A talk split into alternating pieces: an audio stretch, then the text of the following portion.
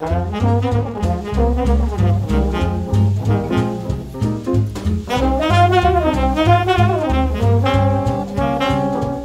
bénéfice du doute, à qui et à quoi sert l'idée de morale judéo-chrétienne Avec Philippe Zard. Morale judéo-chrétienne, civilisation judéo-chrétienne, ces expressions sont si couramment employées qu'il est rare qu'on pense à interroger leur origine, leur signification et leur pertinence. Pourtant, elles ne vont pas du tout de soi.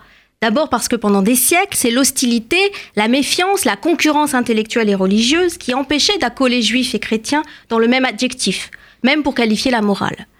Si la réconciliation historique et les débuts du dialogue judéo-chrétien respectueux ont fait émerger des points communs, ce n'est pas d'abord sur le plan théologique que l'adjectif judéo-chrétien est apparu sur la scène intellectuelle et politique mondiale.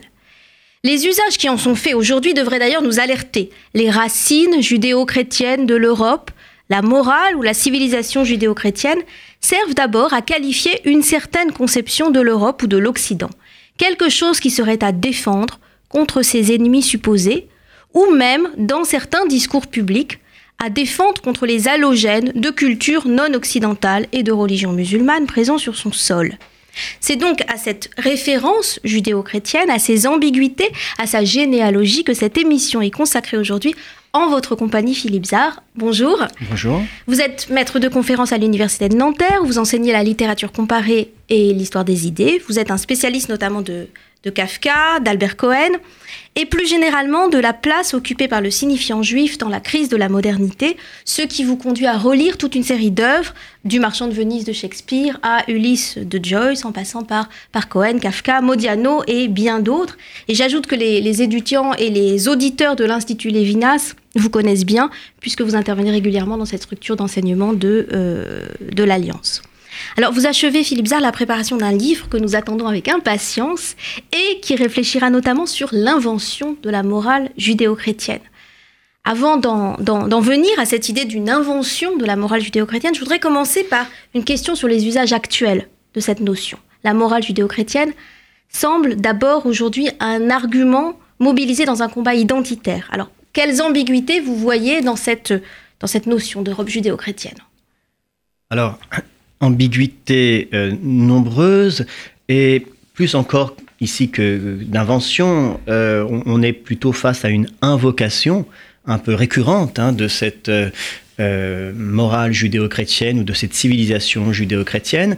Il faut simplement rappeler aux auditeurs que c'est l'invocation un peu itérative de, de cette notion est relativement récente. C'est-à-dire que d'une part, elle se produit essentiellement dans l'après-guerre, dans l'après-deuxième guerre mondiale, autrement dit dans le sillage de la, de la deuxième guerre mondiale et de l'extermination des juifs, moment dans lequel euh, il devient impensable euh, de ne plus convier les, juifs, en quelque sorte, au, banquet des valeurs communes qui ont constitué euh, la civilisation européenne et par extension occidentale. Donc, ce qui jadis invoquaient plutôt la civilisation chrétienne, vont majoritairement du coup invoquer la civilisation judéo-chrétienne. Euh, alors, vous avez très bien rappelé que la plupart du temps, cette civilisation judéo-chrétienne, ce n'est pas simplement une affaire d'hospitalité vis-à-vis de l'héritage juif qui est signifié, c'est plutôt euh, dans le cadre d'un combat polémique, euh, une querelle politique, par exemple dans l'après-guerre aux États-Unis plutôt pour invoquer les valeurs judéo-chrétiennes contre le communisme. Et euh, depuis peu, depuis disons une vingtaine d'années, euh, il s'agit plutôt de signifier que euh, l'Europe aurait été forgée, formée, constituée par le double héritage spirituel du judaïsme et du christianisme, avec dans le viseur, vous l'avez très bien suggéré, bien sûr, la les difficultés qui sont liées à l'intégration d'une composante musulmane, islamique, dans cette Europe. Donc, il y a en effet dans cette invocation une, euh, la constitution d'un front, en réalité, qui, comme tous les fronts, sont parfois des mariages un peu de la carpe et du lapin ou, de valeurs plus hétérogènes qu'elles ne, qu'elles ne le paraissent. Il faudrait faire aussi euh, en deux mots, l'histoire de ce mot, puisque le mot lui-même, euh, l'adjectif lui-même, judéo-chrétien, est d'invention récente. Euh, on en trouve euh, des traces positivement chez Orwell en 1939, hein, quand il parle de morale judéo-chrétienne, et Orwell lui-même a plutôt un antécédent, mais cette fois-ci nous y reviendrons tout à l'heure, chez Nietzsche, Hein, puisque le, mot judéo-chrétien, morale judéo-chrétienne, euh, a son origine chez Nietzsche. Oui, alors justement, c'est chez Nietzsche, dans la généalogie de la morale, qu'on trouve la, première attaque philosophique contre ce que le judéo-christianisme aurait fait à la morale et aux valeurs. Euh, et c'est par l'intermédiaire de Nietzsche que cette notion va re-rentrer dans le, dans le débat politique, cette fois dans un front contre le nazisme. Alors comment on, remonte, je dirais, la, généalogie de la notion dans la lutte contre le nazisme? Alors, vous avez raison, c'est un, un, parcours très sinueux, en réalité, hein, que euh, cette idée. Alors, il y a l'idée, il y a la chose. Si l'on veut vraiment remonter à cette idée qu'il y a une, une sorte de matrice commune euh, de, valeurs entre judaïsme et christianisme. Il faudrait même remonter en amont de Nietzsche, du côté des philosophes des Lumières, dans la philosophie anti-religieuse. Par exemple, Voltaire savait très bien qu'en attaquant le judaïsme, ce qu'il faisait avec une délectation euh, tout à fait suspecte, il atteignait le christianisme. Euh, mais on ne trouve évidemment pas cette idée de judéo-christianisme chez, chez, Voltaire. Simplement, en touchant l'un, on atteint l'autre.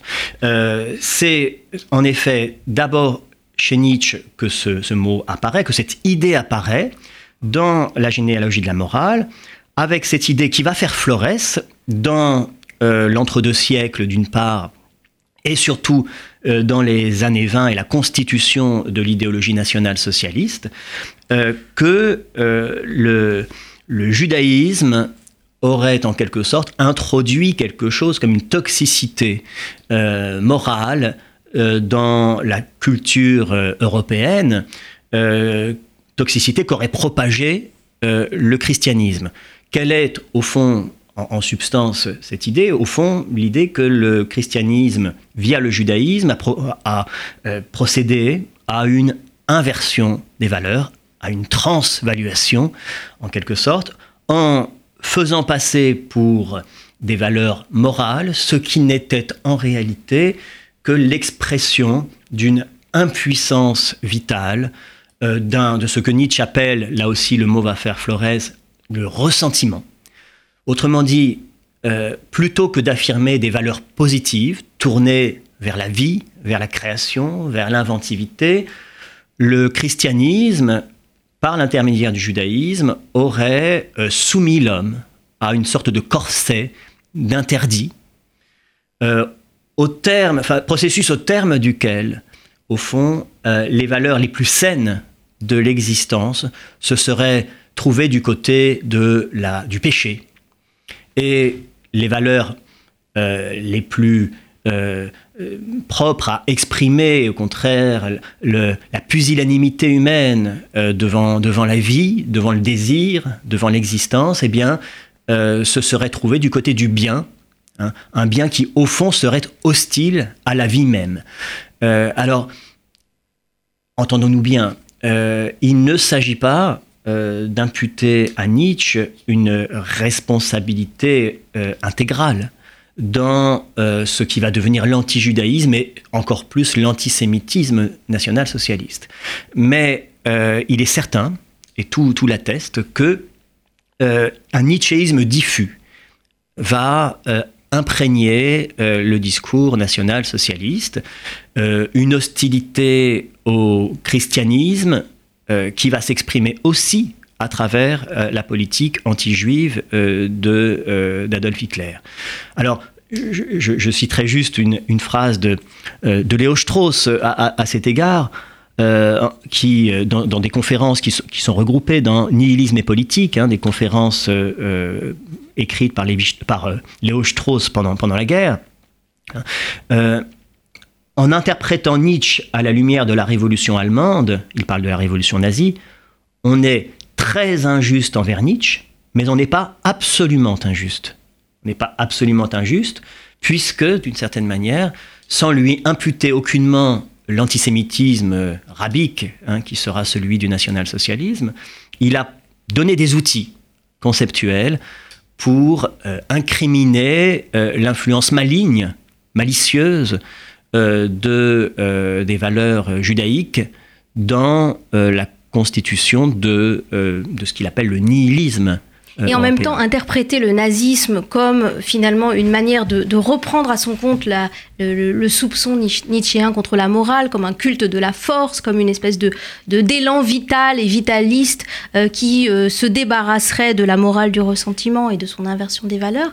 Est-ce que c'est pas, surtout à la lumière de ce que l'on sait aujourd'hui du nazisme et des études qui ont eu lieu dessus, est-ce que c'est pas finalement faire passer à côté d'autres aspects du phénomène nazi qu'on a besoin aussi de, maîtriser pour comprendre quel a été le danger et comment euh, on peut y réagir. Vous avez raison. Euh, je, crois qu'il serait juste de dire que euh, les, différentes approches du nazisme se complètent plus qu'elles ne s'opposent. C'est-à-dire qu'il y a en effet une approche idéologique dont, par exemple, le, dernier livre de Johan Chapoutot a, donné une excellente illustration qui revient euh, sur la vision du monde, hein, comme on disait autrefois, euh, du nazisme, et qui valide globalement tout de même euh, cette idée que le nazisme est une sorte de, philosophie ou de, vision du monde néo-païenne, très hostile à la morale ou à la, vision du monde monothéiste, euh, ce qui s'est traduit notamment hein, dans euh, une littérature antichrétienne ou même ce qui nous paraît aujourd'hui euh, très insolite, la, le projet d'une sorte de christianisme allemand ou de christianisme arianisé. Donc ça, c'est l'aspect idéologique. Certes, cela ne réduit pas euh, le, euh, le, problème, et, il faudrait y ajouter ce que fait bien sûr Chapoutot, que euh, tout cela est surplombé par l'idéologie raciale, hein, qui est, quand même l'alpha et l'oméga de cette idéologie. Et puis, il y a un, autre aspect qui a été produit d'une part par l'école de Francfort et par ses disciples, qui va plutôt insister sur l'appareil politique de domination totalitaire. Et la modernité du coup du phénomène. Voilà, donc ça c'est sa bureaucratie. La, Tout à fait. Donc ça c'est Anna, de Anna Arendt à Sigmund Baumann euh, dans Modernité et Holocauste. Il y a aussi toute une littérature qui cherche à appréhender le nazisme à travers euh, la simple lecture euh, d'une hypermodernité lecture du nazisme qui, du reste, euh, a aussi ses propres limites, hein, justement, en ce que euh, elle, semble presque déduire hein, de, de, de l'hypermodernité bureaucratique, le projet nazi, ce qui, je crois, malgré tout, euh, revient malgré tout à manquer un, aspect idéologique qui est une sorte de, de néo-romantisme ou de romantisme devenu fou, et, que finalement la littérature de, des années 30 et 40 nous permet d'appréhender. Mais alors du coup, le, la lecture du nazisme comme euh, dans sa filiation nietzschéenne, comme culte de la force, comme euh, exaltation des forces de nature, elle a sécrété une sorte de réaction ou de résistance spirituelle et morale et littéraire hein, que vous avez mis à jour euh, et qui consiste justement à défendre cette notion de morale judéo-chrétienne comme une éthique. Au prix évidemment d'un certain nombre de malentendus à la fois sur le judaïsme, sur le christianisme, sur leur alliance possible au sein de cette notion entièrement éthique de part en part. On, pense par exemple à, à, ces, à, ces, pages très, très belles et très connues d'Albert Cohen, euh, à la fois dans la bouche de Solal dans Belle du Seigneur et surtout dans les carnets, hein, l'exaltation du judaïsme comme euh, cette, euh, cette éthique anti-instinct, anti-nature. Tout à fait. Alors, il y a, il y a donc deux, étapes, je dirais, deux phases dans ce que vous rappelez et qui sont toutes les deux très importantes. Euh, la première phase est, en effet ce que l'on pourrait appeler euh, pratiquement, euh, c'est un peu anachronique de parler comme ça, mais l'inversion du stigmate. Au fond, que, qu'est-ce qui se passe dans les années 30 et 40 dans les milieux de l'antinazisme? Eh bien, au fond, cette accusation portée contre le judéo-christianisme ou la morale judéo-chrétienne, elle va être, elle va être pardon, endossée, assumée euh, par les euh, antifascistes. Euh, et, ça, c'est une nouveauté parce que vous avez très bien dit dans votre introduction que rien véritablement ne prédisposait à cette alliance, puisque les siècles passés étaient plutôt ceux d'une sorte d'aversion mutuelle euh, du judaïsme et du christianisme, hein, où, on cherchait surtout à se démarquer euh, l'un de l'autre.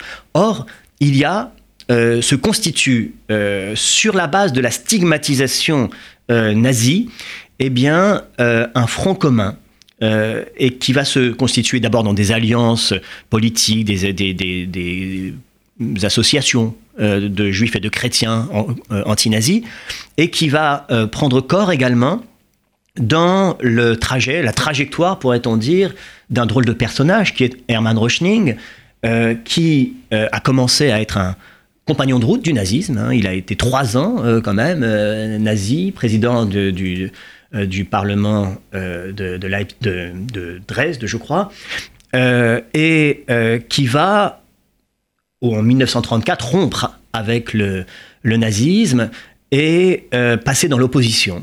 Et à partir de là, œuvrer à une véritable contre-propagande. Et dans cette contre-propagande, il va publier des témoignages, dont certains sont plus ou moins controversés, hein, conversations avec Hitler, etc. Et c'est là qu'il expose euh, ce qui va être euh, considéré comme le projet hitlérien euh, par excellence, qui est au fond une sorte de contre-révélation du Sinaï, hein, dans laquelle Hitler serait en quelque sorte l'anti-Moïse. Et Rochning en appelle à ce moment-là à une sorte d'union sacrée euh, contre ce projet, dans, lequel il unirait juifs, chrétiens, libres penseurs humanistes, euh, tous unis hein, dans, ce, pro, dans ce dans cette résistance euh, au euh, nihilisme nazi et au néopaganisme nazi. Alors vous avez raison. Euh, cela suppose d'assumer clairement certaines des accusations que l'hitlérisme profère contre le christianisme et contre le judaïsme. Et de les retourner comme des valeurs et de dont on est fier et qu'on reprend à son compte. Tout à fait. Mais, mais qui suppose aussi à nouveau une lecture du judaïsme, une appropriation du judaïsme uniquement comme éthique, ce qui est une manière de vider euh, la lettre au profit de l'esprit ou de ne garder du rite que sa valeur ou que son sens.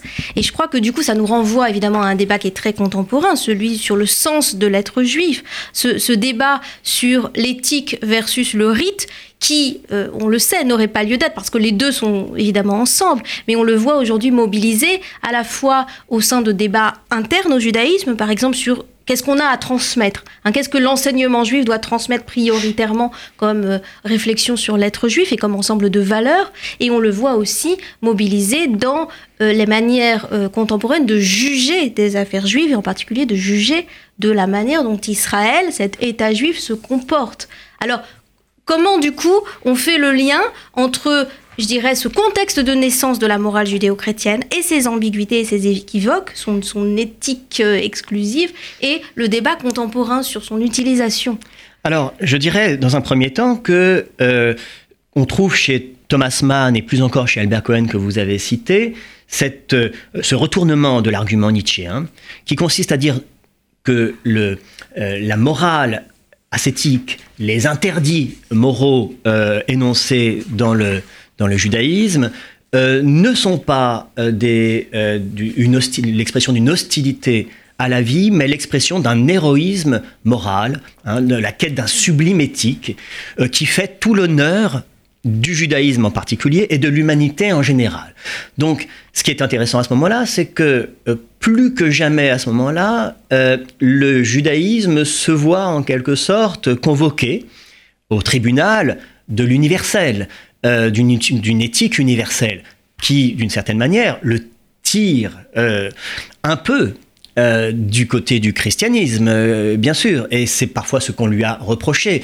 D'ailleurs, les mêmes juifs qui parfois euh, étaient, fort, euh, fort satisfaits de voir se constituer ce front judéo-chrétien pendant la guerre, vont ensuite, en quelque sorte, essayer de, tirer un peu les choses dans l'autre sens, dans l'après-guerre, puisqu'il s'agira plutôt de euh, recouvrer la singularité juive, y compris la singularité religieuse et rituelle, euh, et pour le particularisme, et le particularisme, contre cette, euh, cette tendance à l'universalisme. Voilà, parce que souvent les tenants du judaïsme religieux sont extrêmement inquiets de, du risque de dissolution euh, du judaïsme dans une sorte de morale euh, universelle où il perdrait finalement ses couleurs. Et qui irait jusqu'à la libre pensée, et qui irait jusqu'à la communisme, et, évidemment, et à l'altruisme universel. Jusqu'à des, des, des, avatars séculiers, je dirais, du prophétisme juif pour, pour aller vite.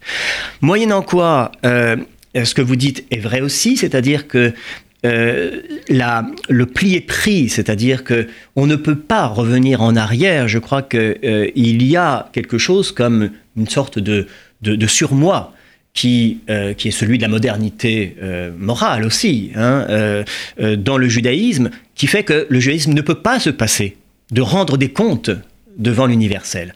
Et vous avez raison, cela peut parfois passer pour euh, un, un, des paradoxes un peu grinçants. Je crois que c'est Éric Offer à propos d'Israël euh, qui disait que euh, chacun attend des juifs qu'ils soient les seuls vrais chrétiens dans le monde.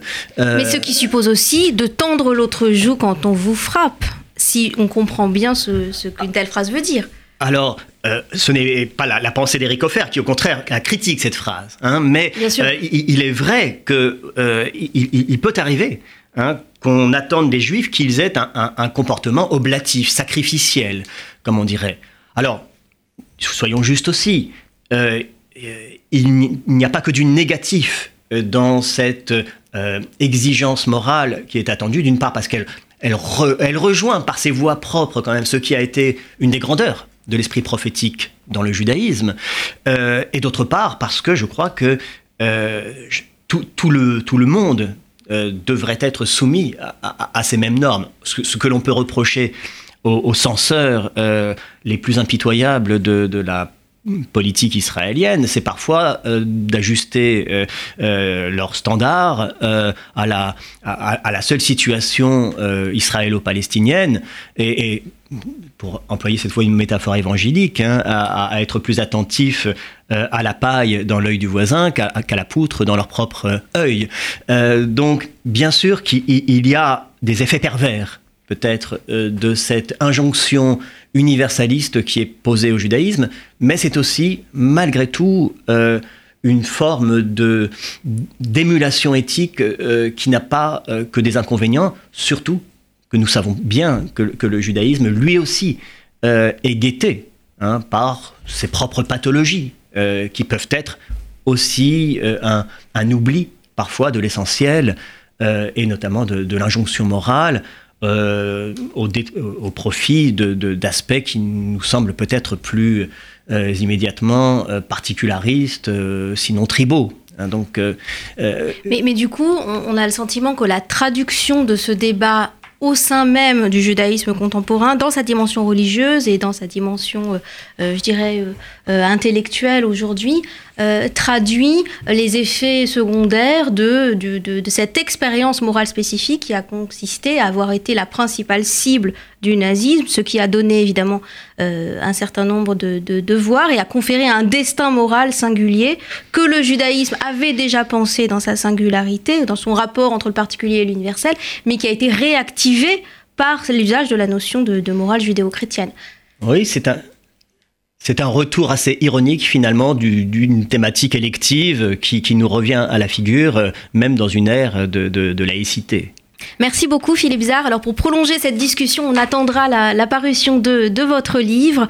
Euh, C'était Le bénéfice du doute, donc le, les usages de la morale judéo-chrétienne avec Philippe Zard. Merci beaucoup et à la semaine prochaine.